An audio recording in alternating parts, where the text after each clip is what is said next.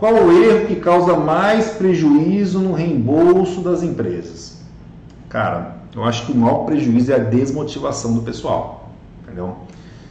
Olha, se a galera realmente não enxergar um benefício, não enxergar um valor, começa a gerar conflito, começa a gerar piquete, entendeu? E aí começa a afetar o resultado, né? E uma empresa vive de resultado, entendeu? Então, se você não tem um critério justo, é, embasado, acho que a palavra certa é essa, embasado. Qual é o embasamento que você tem realmente para justificar e a equipe entender, né? É, uma boa, ficar transparente o processo, entendeu?